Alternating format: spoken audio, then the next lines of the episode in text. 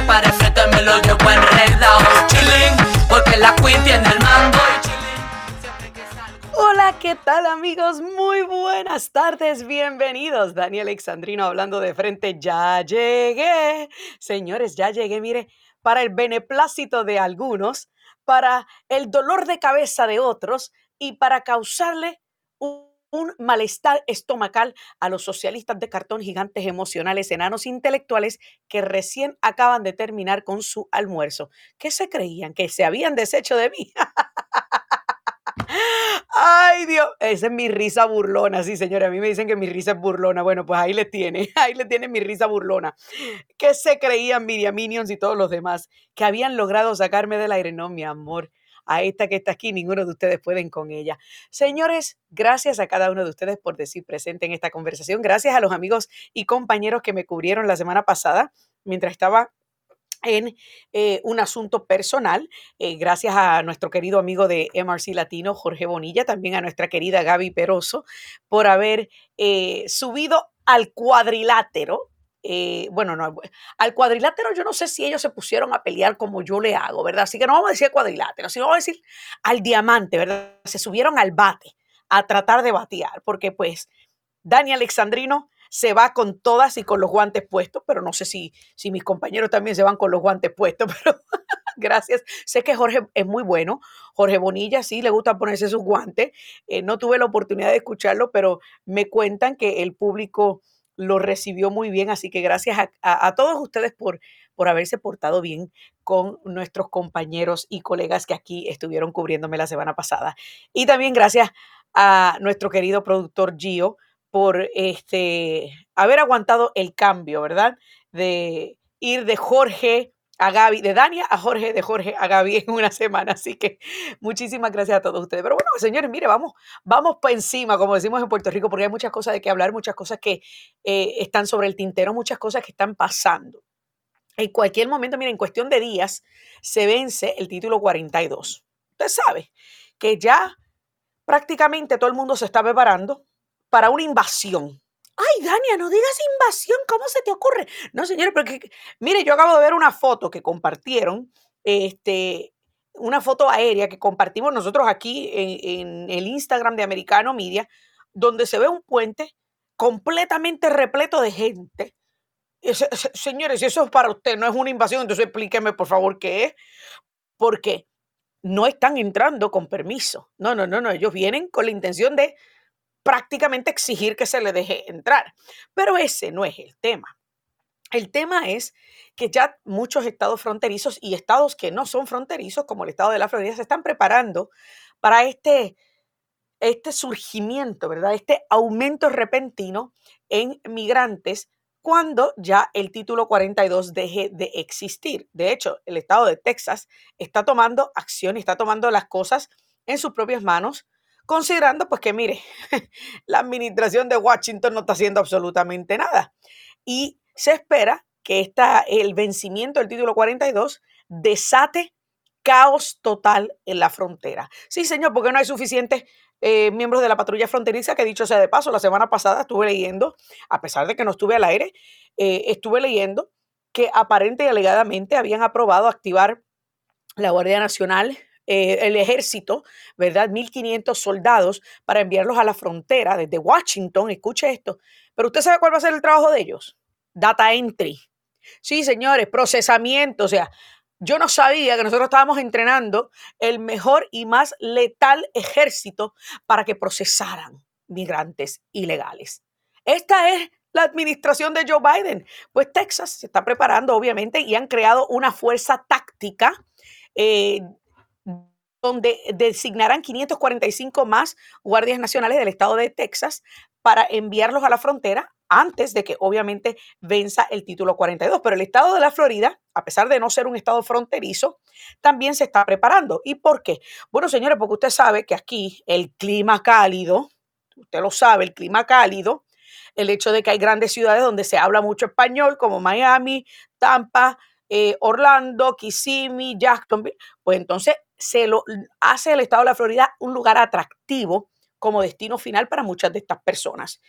Por consiguiente, el gobernador y la legislatura estatal aprobaron un proyecto de ley grande de inmigración que busca básicamente, y esto fue la semana pasada, que busca básicamente controlar, controlar este revolú, este caos que se avecina cuando se cancele el título 42. Vamos a escuchar a Ron DeSantis. So we're, you know, uh, one thing that we've seen is our, our, actions have been very effective. Uh, if you look at what we've done in the Florida Straits, we've surged resources to help the Coast Guard. Uh, there have been, I think, 11,000 uh, repatriations from interdicted vessels to Haiti and Cuba just since August and the number of vessels really went down when they realized that it wasn't something uh, that you could do. So we've uh, we've really made an impact on that part of the problem. And then of course our task force and the Panhandle, you know, they've brought a lot of uh, criminal cases against people for smuggling. Of course, the immigration bill is going to help us on that. But we also understand this is a larger problem. Bueno, y ustedes escucharon, él obviamente entiende de que esto es un problema mucho mayor. Señores, y esto se da, esto se da como preámbulo a una expectativa de que Ron DeSantis esté anunciando próximamente una candidatura presidencial que usted sabe que yo le había dicho a ustedes que estaba esperando que él estaba esperando a que la legislatura le cambiara las reglas del juego para poder aspirar. Ah, bien lindo que le quedó al nene la cosa. Sí, señores, yo lo siento. Yo voté por Ron DeSantis en dos ocasiones, en dos ocasiones. Pero yo tengo que criticar el que esté tratando de cambiar las, las reglas del juego para guisar de las dos formas. No, señores, no, así no es que funcione, pero podemos criticar a los demócratas cuando lo hagan porque los republicanos también lo están haciendo. Pero a fin de cuentas, regresando al tema de la inmigración, este proyecto de ley proveerá 12 millones de dólares para la iniciativa de reubicación de migrantes, que obviamente ustedes se acuerdan el, lío que se armó el año pasado cuando reenviaron o enviaron a Martha's Vineyard un grupo de venezolanos, que ya usted sabe que los ricachones de Martha's Vineyard, que casi todos son demócratas, ellos les gusta la inmigración ilegal, hasta tanto llega la inmigración ilegal a su puerta, porque así de hipócritas son los demócratas. ¿Por qué usted cree que ahora mismo el alcalde de Nueva York, Eric Adams, es otro que está, está gritando y pidiendo cacao, señores. Ese ya dijo que estará reubicando migrantes que le lleguen a su ciudad a otros condados de Nueva York. O sea, no es lo mismo ver el diablo o llamar al diablo que verlo venir. Ah, eh, eh, es el, es el, así que se dice el refrán. No es lo mismo llamar al diablo que verlo, que verlo venir. Ustedes saben que yo siempre viro los refranes al revés. Pero el, el punto es, el punto es, señores, esto, esto demuestra la incapacidad desde Washington de resolver uno de los problemas principales que han aquejado esta nación por muchísimo tiempo. Y claro, eso a mí me queda claro. El tema de la inmigración ilegal es un tema que, hay, que ha aquejado a este país por mucho tiempo, pero ha tenido sus momentos de control. Y cuando entró este viejo demente, decrépito que tenemos por presidente, el monigote de los oligarcas, estaba todo bajo control. Y él, mediante golpe y plumazo, fue eliminando con órdenes ejecutivas muchos de los reglamentos establecidos y muchas de las reglas establecidas bajo la administración de Trump para controlar la inmigración ilegal, incluyendo el Remain in Mexico, entre otras cosas. Y ahora tienen el descaro, empezando con Alejandrito Mayorkas, la poca excusa que tenemos como secretario de Seguridad Interna, tienen el descaro de decir que la frontera está protegida. Señores, hay un gentío unos 7 mil a 9 mil personas que están prácticamente, estos son números, números sencillos, números de 7 mil a 9 mil que están ya en la frontera y se puede esperar hasta 90 mil personas más que vengan de un golpe en solamente una semana tan pronto se cancele el título 42. Estos son números que he visto publicados en AP, números que he visto publicados en Fox News. Todo el mundo da una cifra distinta. A la hora de la verdad es que si desde que este señor hemos desde que este señor entró al poder, hemos roto récords y hemos tenido varios meses en donde se han superado por 100 mil los cruces ilegales, en, en otros meses por 200 mil. Señores, no hay cama para tanta gente. Ya hay unos 6 millones de personas que ingresaron de forma ilegal en los primeros dos años de la administración de Joe Biden. Eso es más que el total de población de aproximadamente 25 estados. Así que usted dígame a mí, si mi teoría, aunque a Miriam no le guste, de que esto es intencional, con el fin de cambiar la cara promedio del ciudadano americano votante común en 20 años, si esto no es intencional. Señores, hay que pensar, hay que ser analítico para poder entender cuál es el plan maquiavélico de los demócratas, porque ellos no hacen nada por beneplácito, ni porque son benevolentes. Tengo que hacer mi primera pausa, no se muevan, que ya regresamos con más. Dani Alexandrino, hablando de frente aquí en Americano Media.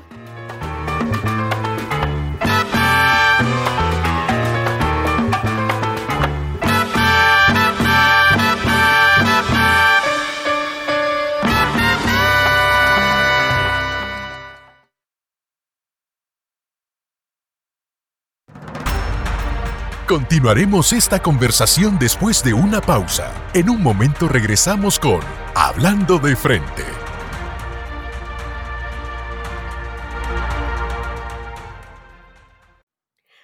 Amigos, continuamos aquí.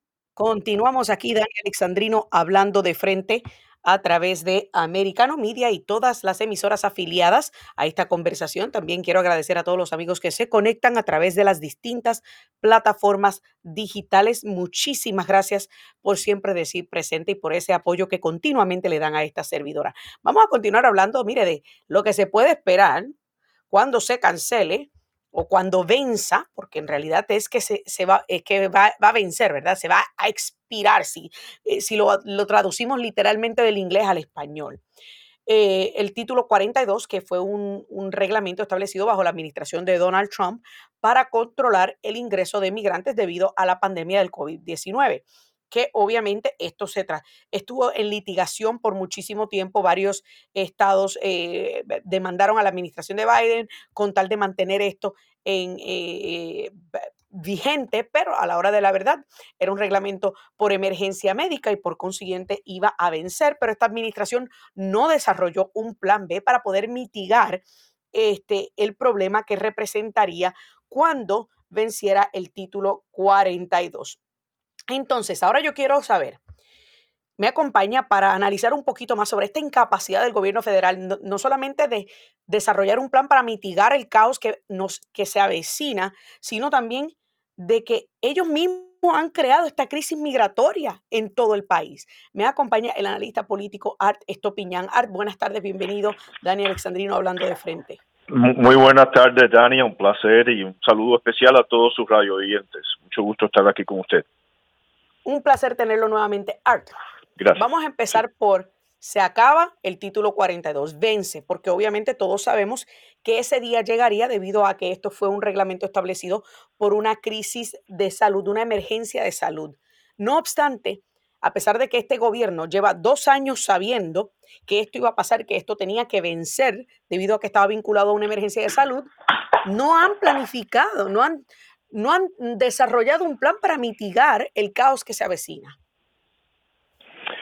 Efectivamente, es, un, es una situación bien, bien seria, eh, Dania, como usted bien sabe, porque están ingresando al país eh, todo tipo de nacionalidad, no solamente de Centroamérica, pero de Asia, de África, del Medio Oriente, algunos terroristas también que están en la lista de los Estados Unidos como terroristas.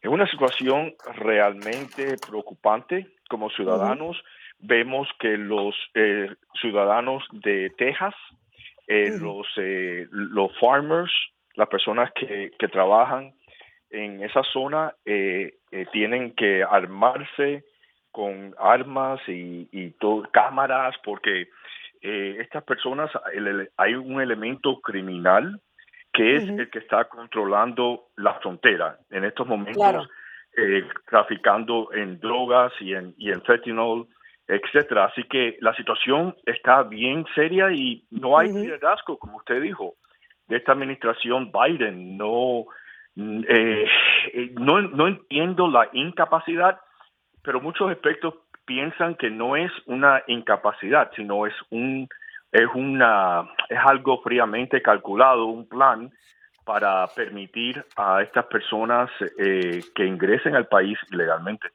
Qué bueno que dices eso y toco ese tema contigo en solo unos minutos, porque pues obviamente tenemos unos cuantos eh, que nos escuchan, que, que se nutren del contenido de este programa para escribir sus artículos o para programar un, show de radio, porque carecen de la habilidad de poder hacer eh, su propio trabajo. Pero antes de tocar ese tema sobre este plan fríamente calculado, que es lo que yo siempre he dicho y he especulado, eh, a lo que tengo derecho, ¿verdad? Basado en mi opinión, porque la constitución me otorga la opinión, aunque a otros no les guste.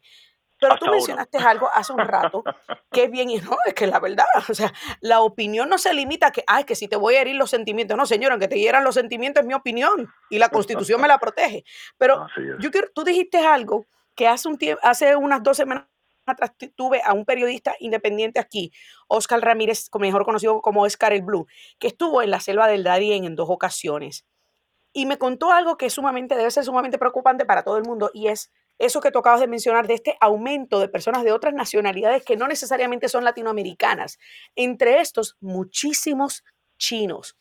Considerando eh, la nueva amistad, amistad si podemos llamar entre comillas, eh, con conveniencia o a conveniencia entre Rusia y China, considerando de que China continúa amenazando expandirse y amenazando contra Taiwán allá en el Pacífico, ¿tú crees que esto pues es preocupante que estemos viendo tantos chinos ingresar por esta frontera sur sin nosotros ni siquiera verificar sus antecedentes. Es una situación bien preocupante, eh, Dania, porque eh, vimos en Nueva York como cerraron una estación eh, de policías eh, chino en Nueva York y supuestamente hay otra en Nueva York, una en San Francisco, una en Los Ángeles, una en Minnesota y una en, en Texas. Es decir, hay cinco estaciones policíacas chinas en los Estados Unidos activamente trabajando, siguiendo a los ciudadanos eh, chinos que son pro-democráticos. Así que eh, vamos, vamos a aclarar eso rapidito, Art, porque yo lo había mencionado hace un par de semanas, pero queremos refrescarle la mente a nuestros amigos, y es que en el área de Chinatown de la ciudad de Nueva York se procesó a varias personas, incluyendo personas que estaban liderando estos cuarteles, eran un, un cuartel de policía del gobierno comunista chino, el Partido Comunista Chino y cualquier chino, inmigrante chino, que ellos descubrieran que estaba hablando en contra del régimen comunista y a favor de la democracia, estaba siendo procesado, señores, y, incluso detenido y, qué sé yo qué otras cosas más con el, con el gobierno comunista chino a pesar de estar aquí en suelo estadounidense. Esto es realmente insólito. Y lo increíble del caso es que quien estaba liderando, quien estaba corriendo ese cuartel chino allá en la ciudad de Nueva York, fue visto en varios eventos de recaudación de fondos de algunos demócratas, incluyendo Chuck Schumer, incluyendo Eric Adams, incluyendo otros líderes demócratas en la ciudad de Nueva York. O sea, que estamos hablando de que esto no es algo nuevo, esto es algo que lleva ya un tiempo y está establecido, como tú bien acabas de mencionar, en varias ciudades. Es insólito que esto esté ocurriendo en suelo estadounidense. Ahora vamos a hablar sobre lo que tú mencionaste, porque el tiempo se me va volando. Y yo llevo tiempo diciendo que esto de la inmigración ilegal es algo que está, que es, un plan maquiavélico, porque yo, yo catalogo a los demócratas como maquiavélicos. Son calculadores y para ellos el fin siempre justificará los medios. Ellos no hacen nada porque son benevolentes, porque son buenos o porque tienen eh, mucho, mucho amor para dar en su corazón, sino lo hacen con una ventaja política, por, con tal de, de adquirir algún beneficio político. Y yo he dicho que esto es un plan a largo plazo para, para cambiar la, la, cara del votante común promedio en los Estados Unidos. ¿Y por qué yo digo esto? Porque mira, de los 6 millones que han ingresado, supongamos que 3 millones son mujeres. De esas 3 millones de mujeres, esas 3 millones de mujeres tienen 3 hijos cada uno. Vamos a ponerlo sencillo, 3 hijos. Si tú multiplicas 3 por 3, por 3 ¿cuánto, ¿cuántos son? De aquí a 18 20 años, Art. Sí, no, e, e, es, un número bien eh, sorprendente y la, realidad, la realidad, eh, Dania, es que no se sabe cuál es la intención, porque en estos momentos no tenemos seguridad para las personas que están votando, porque no se le exige una entidad eh, con, con foto eh, iniciado por el gobierno. Entonces, ¿quién, ¿quiénes son estas personas y podrán votar ilegalmente? Esa es la preocupación del pueblo americano. ¿Cuál es, en, eh, cuando, uno, cuando uno empieza a investigar, cuál es la razón por la cual están dejando eh, la frontera abierta con todas las personas que lo vemos en la televisión? Pero, pero, pero, pero así aún todavía están eh, en, en desacuerdo de que tenemos una crisis en la frontera. Y yo le digo, pero señores, lo estamos viendo en la televisión todos los días, lo estamos escuchando en la radio, Correcto. como son miles y miles y miles de personas y más ahora terroristas y chinos, etcétera. Ujú. Así que, ¿cuál es la agenda? Y los republicanos de la Cámara Baja lo están investigando. Tenemos, nos, yo estoy eh, seguro que ya usted ha reportado eh, los records de los bancos en donde le han pagado millones de dólares, a, incluso a la sobrina de Joe Biden. Es, eh, correcto. le- compañías eh, chinas le están pagando. Ajá, entonces Eh. lo, lo que los republicanos están investigando, ¿cuál es la, la consecuencia de esas, de esos, mucha gente dice sobornos, eh, qué policy, qué policy está apoyando el presidente Biden para beneficiar a esas compañías chinas, en, eh, eh, y entonces haciéndole daño a las compañías americanas. al Eh, se está hablando más y más Se me está acabando el tiempo, Art, pero yo quiero eh, Bueno. hacer hincapié en lo que tú ah, obviamente has mencionado sobre las 6 millones de personas que ingresaron de manera ilegal, que obviamente no se sabe eh, porque hay muchos estados que ni siquiera están requiriendo una identificación eh, federal para votar, pero yo me refería a un plan futuro de que si, seis, si de esas 6 millones de personas, 3 millones son mujeres, esas 3 millones tienen 3 hijos cada una, multiplica esos 3 por 3 millones, son 9 millones de personas nuevos votantes demócratas de aquí a 18 años. Señores, hagan la matemática que aquí Dani Alexandrino habla con datos a la mano. Arte Estupiñán, muchísimas gracias por siempre decir presente en estos temas tan difíciles y tan controversiales. Y amigos, ustedes no se muevan, que todavía falta mucho más. Y ya mismo a continuación, yo sé que a muchos de ustedes les hacía falta. Vamos a abrir las líneas telefónicas para poder hablar, comentar y opinar sobre este y otros temas a continuación. Ya regresamos con más Dani Alexandrino hablando de frente.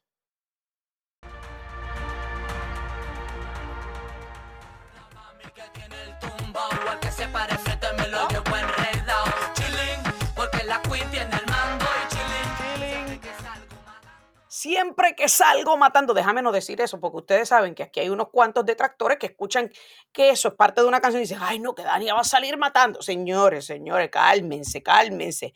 Dios mío, voy a usar la palabra de mi amigo Peter Vivaldi. Tómense una tranquilina para que calmen esos nervios y ese derrame emocional que les da a unos cuantos. Pero bueno, vamos entonces rapidito a, a pasar a abrir las líneas telefónicas, ¿verdad? 305-482-6588, 305-482-6588 y 786-590-1623. 786-590-1623 para que entonces podamos pasar a hablar de otros temas. Otros temas que se mire. Ay, espérese, espérese, déjeme respirar profundo porque esta mañana yo venía escuchando que de alguna forma tiene que ver con esto, pero de otra forma no. La verdad que California se ha convertido en un estado comunista. Yo me pregunto, ¿por qué estados como California y Nueva York nosotros no le damos, no dejamos que, que, que, que, se desprendan, que hagan, que, que tomen la, la decisión de, de, de, cesar de los Estados Unidos, una secesión? Ay, Dania, no digas eso. Mira, mira que buscando destruir la nación. No, señores, porque que imagínense ustedes con estados como eso. ¿Quién quiere, quién necesita amigos si tenemos los enemigos aquí pegados a nuestro propio país? Señores, estado de California, estaba escuchando esta mañana, ¿verdad? Que se han ido muchísimos multimillonarios, muchísimos millonarios, porque usted sabe que para ellos poder mantener sus programas sociales, le han aumentado los impuestos a los, a los, este, a los ricos, ¿verdad? Le han aumentado más los impuestos a pesar de que ya los ricos de por sí pagan una gran, un gran porcentaje del salario de todos los empleados públicos del Estado. Pues ahora hay activistas que están demandando 200 millones de dólares, escuche esto, para cada miembro o, o para cada residente afroamericano en California. Yo sé que ya tengo personas en línea telefónica, pero espérense un momentito para que escuchen esto porque esto es absurdo, señores. Yo sé cuántos de ustedes saben, cuántos de ustedes saben, que durante la guerra civil, ¿verdad? Se peleó porque los estados del sur, que eran todos demócratas, buscaban mantener la esclavitud. Señores, en aquel momento, California no estaba. California no existía. Al menos no existía como parte de los Estados Unidos. Y nunca tuvo esclavitud. Entonces yo no entiendo cuál es el issue ahora de esta gente de querer entregar reparaciones a los residentes negros de California, que puede costarle al Estado, que ya de por sí está eh, en un deterioro social y económico, puede costarle al Estado unos 800 mil millones de dólares. Eso equivale a más de dos veces el costo del presupuesto completo estatal. Bueno, vamos a, ¿por qué no hacemos un muro alrededor de California? Para que todos los que han votado demócrata se queden ahí encerrados y no salgan de ahí para nada. Esa propuesta me gusta más, me gusta más. Ay, señores, pero es que mire, es que no aprenden, no aprenden. Y después quienes lo ven se cansan del alto costo de vida de California y vienen a parar a Texas o a la Florida a votar por la misma basura que dejaron atrás, por las políticas demócratas. Es que hay gente que son masoquistas, realmente masoquistas. 305-482-6588. Buenas tardes. Me dicen que tengo a Elisa en línea telefónica. Elisa, buenas tardes. Buenas tardes, Dania. Como, bueno, el otro señor que dejaste, muy bien, muy bien, pero te extrañábamos, ya nos acostumbramos. Muchas gracias. Dania, mira, nada, mija, seguimos en lo mismo. Hasta que el pueblo este no acaba de entender y tome conciencia, por lo menos el 90% de lo que está pasando y que todo va encaminado a acabar con este país. Porque fíjate que uniendo todas las partes de rompecabezas, este es el objetivo. Porque es que es, mira, es en lo militar, es en lo económico, en la, eh, todo. Pero el es una destrucción total, correcto el pueblo, mira Dania, tú sabes qué, yo estoy tan preocupada con esas elecciones, porque fíjate, esos estados que han hecho las legislaturas de esos estados para que todo funcione como debe y ser. Y Elizabeth, Elizabeth, y yo no quiero que se me desvíe el tema, pero sí, esa preocupación tuya la voy a tener eh, pendiente porque muy pronto vamos a tener que hacer un programa precisamente sobre esos cinco estados swings, los cinco estados péndulos, porque ya la Florida no es un estado péndulo, ya la Florida se ha convertido en un estado rojo sólido, igual que el estado de Ohio. Estamos hablando de Wisconsin, de Michigan, de Pensilvania, de Arizona y de Georgia, que lamentablemente esos cinco estados no han hecho, como tú bien acabas de mencionar, no han tomado medidas necesarias importantes, particularmente en los condados demócratas, que fue en esos cinco estados donde vimos irregularidades en el 2018, eh, digo, en el 2020 y en el 2022. Incluso el estado de Arizona, todavía Carrie Lake, lleva una batalla en los tribunales por firmas que no combinaban. Pero, pero tengo que pasar a otros temas rapidito, Elizabeth. ¿Qué hacen los republicanos? Buena pregunta. Y yo lo tengo en el tintero y yo voy a tener que llamar e invitar a varios legisladores republicanos para preguntarle qué están haciendo ustedes para resolver ese problema de la cosecha de papeletas y de muchísimas otras cosas que están haciendo legalmente, aparente y alegadamente en estos estados y qué están haciendo los, republicanos para poder ganarle a los demócratas en su terreno de juego. Así que muy buena pregunta, Elizabeth. Este, y te agradezco tu llamada, pero eso es un tema que lo tengo pendiente para un programa futuro. Julián, buenas tardes, muchísimas gracias. ¿De dónde me estás llamando? De Florida. Florida, adelante. Aunque el estado es grande, pero adelante.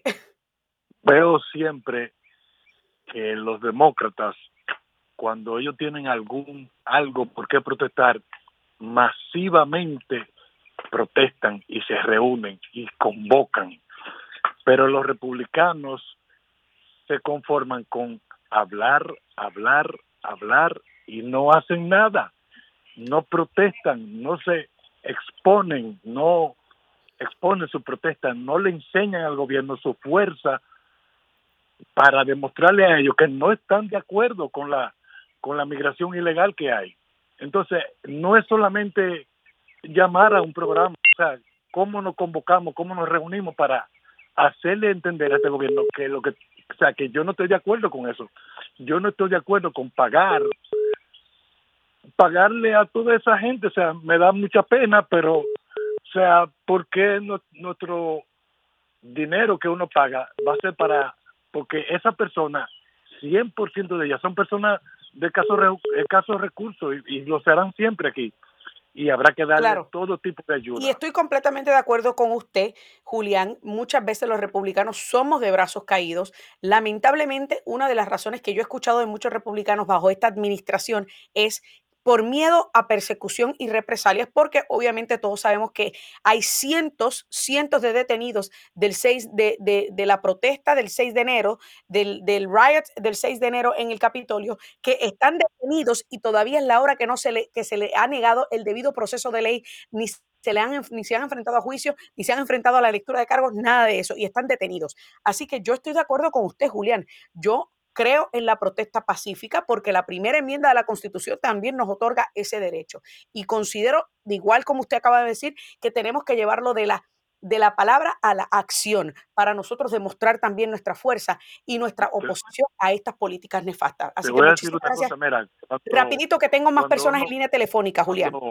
uno viene de, de otro país y lo que uno tiene antes de, de pisar los Estados Unidos, lo que uno tiene en la cabeza es un cassette de que el Partido Republicano es el malo. Pero cuando Correcto. uno llega aquí y vive aquí, se da cuenta de todo el desorden que son los demócratas. Y tú dices, no, espérate, pero esto es al contrario, los malos son los otros. O sea, los republicanos son los buenos, los que quieren conservar, los que quieren preservar los, los valores. Esta gente lo que quieren es acabar con, con la humanidad y punto, eso es todo. Usted, usted tiene mucha razón, estoy completamente de acuerdo y yo sé de experiencias de personas que me llamaban al programa este, que yo tenía en acción, que cuando el huracán María, muchísimas gracias Julián por su llamada y a los que están en línea telefónica, por favor no se me vayan, es que tengo poco tiempo ya en este segmento, así que tomo sus llamadas en el próximo segmento, pero para terminar con esto que acaba de decir este caballero, muchísimas personas llegan a este país, muchísimos latinos y una cosa que hay que reconocerle al Partido Demócrata es que son activistas. Tienen muchísimos grupos de activistas, muchísimos grupos de estas organizaciones no gubernamentales sin fines de lucro que le hacen activismo, que, que tocan puerta a puerta, que están metidas en las comunidades hispanas, lavándole el cerebro a nuestra gente. Yo sé de muchas personas que llegaron al, centro de la Florida después del huracán María y tenían estas organizaciones sin fines de lucro, casetas establecidas en el aeropuerto, incluso las personas no tenían ni siquiera una fecha, una- dirección fija a dónde iban a llegar. Iban a llegar algunos a hoteles, otros iban a llegar a casa de amistades, a casa de familiares. Y los estaban registrando porque el boricua tenemos la ventaja de que cuando llegamos aquí somos ciudadanos americanos que simplemente nos estamos moviendo de un estado a otro. Los estaban ayudando a procesar la licencia, a cambiar la licencia y a registrarse para votar, incluso registrándose con el Partido Demócrata sin ni siquiera la persona enterarse. Yo me enteré de muchísimas de esas cosas, de anécdotas que no, mis oyentes compartieron. Y aquellos que me estén escuchando ahora mismo en el centro de la Florida que quieran llamar y compartir eso, adelante y llame 305-482-6588. Pero tengo que hacer ya mi este, otra pausa. Tengo varias personas ya en línea telefónica, así que por favor quédense ahí, no se me muevan, que ya volvemos con más. Y la recta final, Dani Alexandrino hablando Eso es.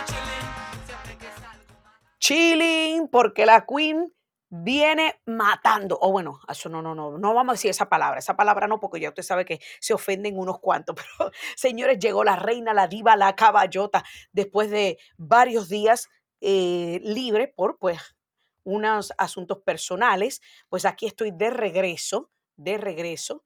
Eh, para estar con ustedes analizando y tocando todos estos temas que tienen a muchísima gente eh, preocupada, ¿verdad?, por el camino y el el curso que lleva la nación, incluyendo que yo sé que ya la Casa Blanca está en pánico eh, porque los nuevos números y las nuevas encuestas ponen a el viejito de mente perdiendo contra Trump y también contra DeSantis. Pero vamos a continuar con las líneas telefónicas. Creo que Fina estaba en línea telefónica 305-482-6588. No sé si todavía está Fina en línea telefónica. Sí, sí, sí, eh, estoy Fina, aquí. buenas tardes. Buenas tardes. Bienvenida. La extrañamos, la extrañamos. Muchas gracias. punto, mire, extrañé también. Dígame. mi- mire, dos veces voté por Disante, pero Disante es un informal y no votaría por él en primaria, porque él fue elegido por cuatro años aquí.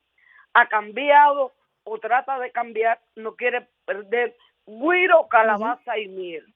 No es un hombre confiable. Ya, yo no puedo. Mire, si usted tiene, si yo estoy casada y tengo un amigo, yo no soy una persona confiable. El que tiene tienda, que la tienda. El que tiene estamos completamente de acuerdo. aquí. Él quiere tener la esposa y la chilla también, como yo digo. Y así no se vale. Así No. no se vale. completamente de acuerdo con usted. Y esto no se trata de ser anti-DeSantis o de ser anti-Trump. Esto se, se, No, no, se trata de ser anti que es Joe Biden. informal, que no es responsable. Ya después que él termine el compromiso con la Florida, que aspire, porque él era un completamente desconocido. Y- Y, Correcto. Trump lo ayudó. Él no tiene compromiso con Trump. Olvídese, él hizo un buen trabajo. Pero ¿qué pasa? ¿Nos va a dejar a medias? No. Es cierto, completamente de acuerdo con usted, Fina. Si Hay la- que ver si que... las personas razonaran. Rapidito, que tengo no más gente en línea telefónica. Ok, gracias.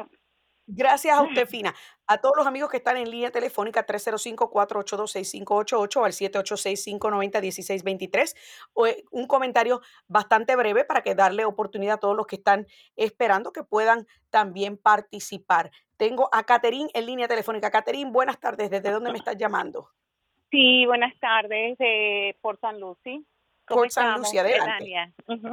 Bueno, lo primero que le voy a decir es que estamos en una gran interrogante con relación a los estados que van a darle el voto de pre- eh, el voto ganador, porque ellos diariamente se están sentando en un meeting room viendo todo esto que está pasando y a ver dónde van a acomodar a estos inmigrantes, porque esa es la gran pregunta que nadie se ha hecho, que todo el mundo lo sabe y lo tiene escondido, de cuál es el juego de esto. El juego de esto es para usarlos en voto. Y eso estoy casi segura, de una manera bien subliminal, eso va a salir. Un es eso. Eso hay que estar mucho cuidado. Estamos aquí discutiendo no demócratas de partido como tal y republicanos. No, aquí estamos discutiendo libertad y no libertad. Correcto. Y esto hay que tenerlo bien presente, no que si Biden, que si Trump, que si que de DeSantis, no. Esta es libertad y no libertad. Yo entiendo que muchas de las personas todavía no entienden que lo que estamos discutiendo es eso, porque donde nos están llevando es al fondo oscuro, donde vamos a ser dominados por una sola eh, entidad. Porque ahora mismo la question Usted se refiere al es- globalista, a- al, al gobierno Exacto. globalista que quieren implementar. Sí, exacto. Ahora mismo tú dices, pero ¿y a dónde tú vas? O sea, ¿qué explicación tú me das a mí para tú traer todas estas personas? Ning- nadie es tan benevolente, y menos ellos, como lo están haciendo, y sin explicación, pasándonos el rolo. Y nadie ha salido por miedo. De los republicanos no han salido por miedo, pero van a tener que perder el miedo, porque mira ahora mismo en Texas, donde están en la ladera ahí de Texas, gente que tenía su estilo de vida, gente mayor, no puede salir a hacer sus actividades normales porque tiene miedo de ser acosado por estas personas que vienen con hambre y con necesidades. Y el país lo sabe. El país lo sabe, entonces Correcto. tenemos que hacer algo, perder el miedo y de una manera pasiva hacer algo, porque esto Eh. nos va a llevar a lo último. Yo te digo una cosa, Dania, Dígame. yo para mí, eh, todavía las elecciones de nosotros, o sea, tenemos que votar un 80% de la población. Si la otra vez votaron ciento y pico, ci- ciento y pico millones, ahora van a tener que votar, el 90% va a tener que votar en contra de lo que hay, de nosotros querer libertad, no de democracia y, y republicano, es libertad. Y eso es lo que la gente tiene que entender.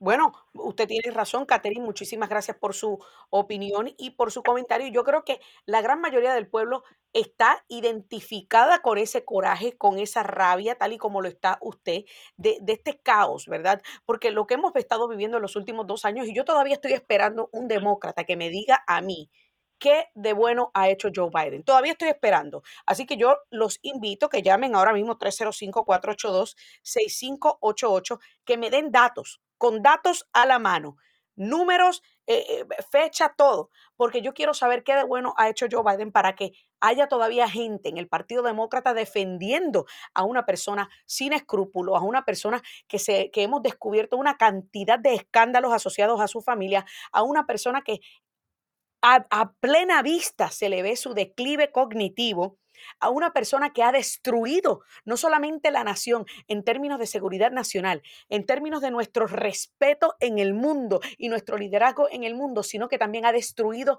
la economía individual de cada persona. Yo cada vez que escucho a un economista demócrata decir, ah, es que la, la, demo- la- la- el partido demócrata ha traído la, la economía muy bien, la economía está muy bien. Yo quiero, yo quiero saber cuál, cuál economía está bien. a qué economía ellos se refieren, porque la economía de cada uno de ustedes que me está escuchando ahora mismo se ha visto afectada de manera individual y personal. Yo no tengo que decirle a ustedes si la economía está bien o mal, porque usted mejor que nadie sabe cómo está su banco. Usted mejor que nadie sabe cómo usted está teniendo que hacer de tripas corazones para poder pagar todos los biles en su casa, para poder vivir de mes a mes debido al alto costo de vida, a consecuencia de una inflación récord, a consecuencia de altos costos del petróleo y de la gasolina en este país porque nos eliminaron también la independencia energética. Ah, no, no, no, me pueden venir a decir a mí, es que Joe Biden no pone los precios del, del petróleo. No, pero nos eliminó la independencia energética. Y todo eso yo no se lo tengo que decir, usted lo sabe porque lo vive día a día. Marisol, buenas tardes, adelante, ¿de dónde me está llamando? Buenas tardes. Eh, yo estaba escuchando todo esto y y como lo digo siempre, se están haciendo los locos los republicanos y los demócratas igualmente. Los, demócratas más descarados porque tienen una cantidad de, depravados y pedófilos y en, su, en, su, en su agenda. Pero hemos descubierto que hay una forma de protestar. Así como Budweiser la gente no le está comprando, la gente no debe ir a Disney, no debe hacer afectarle donde les duele el bolsillo. Todo esto del LGBT y estas porquerías que nos quieren meter, no ir a los lugares. Eso es lo que necesitamos hacer, demostrarle que con nuestro, con, nuestro dinero también mandamos. Usted tiene toda la razón, Marisol. Eso es importante. Yo soy una que yo, mire, yo soy bien activa. Yo cuando digo no, es no. Y yo Nike, por ejemplo, la marca Nike de, tenis, de, ropa deportiva, yo hace muchísimo tiempo que dejé de consumirla, particularmente cuando vi documentales sobre los campamentos de trabajo forzoso en China, donde prácticamente obligan a personas a trabajar hasta 18 horas al día pagándole a centavos por hora.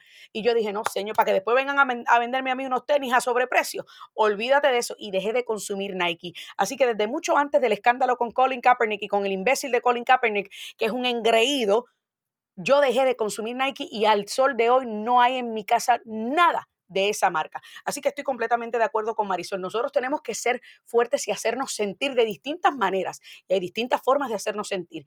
Comenzando con, y yo soy de las que no hago llamados a boicot, señores, porque yo no me meto con las habichuelas de nadie, pero conmigo no se metan porque entonces Dani Alexandrino sí, que puede dejar el peso y el mazo caer. Señores, se me acabó el tiempo. Muchísimas gracias a todos ustedes. Qué rico haber escuchado tantas damas en el programa de hoy. De eso es que se trata. Me gusta saber qué opinan todos ustedes en cada uno de estos programas. Gracias a cada uno de ustedes por siempre decir presente. Que Dios me los bendiga y hasta la próxima.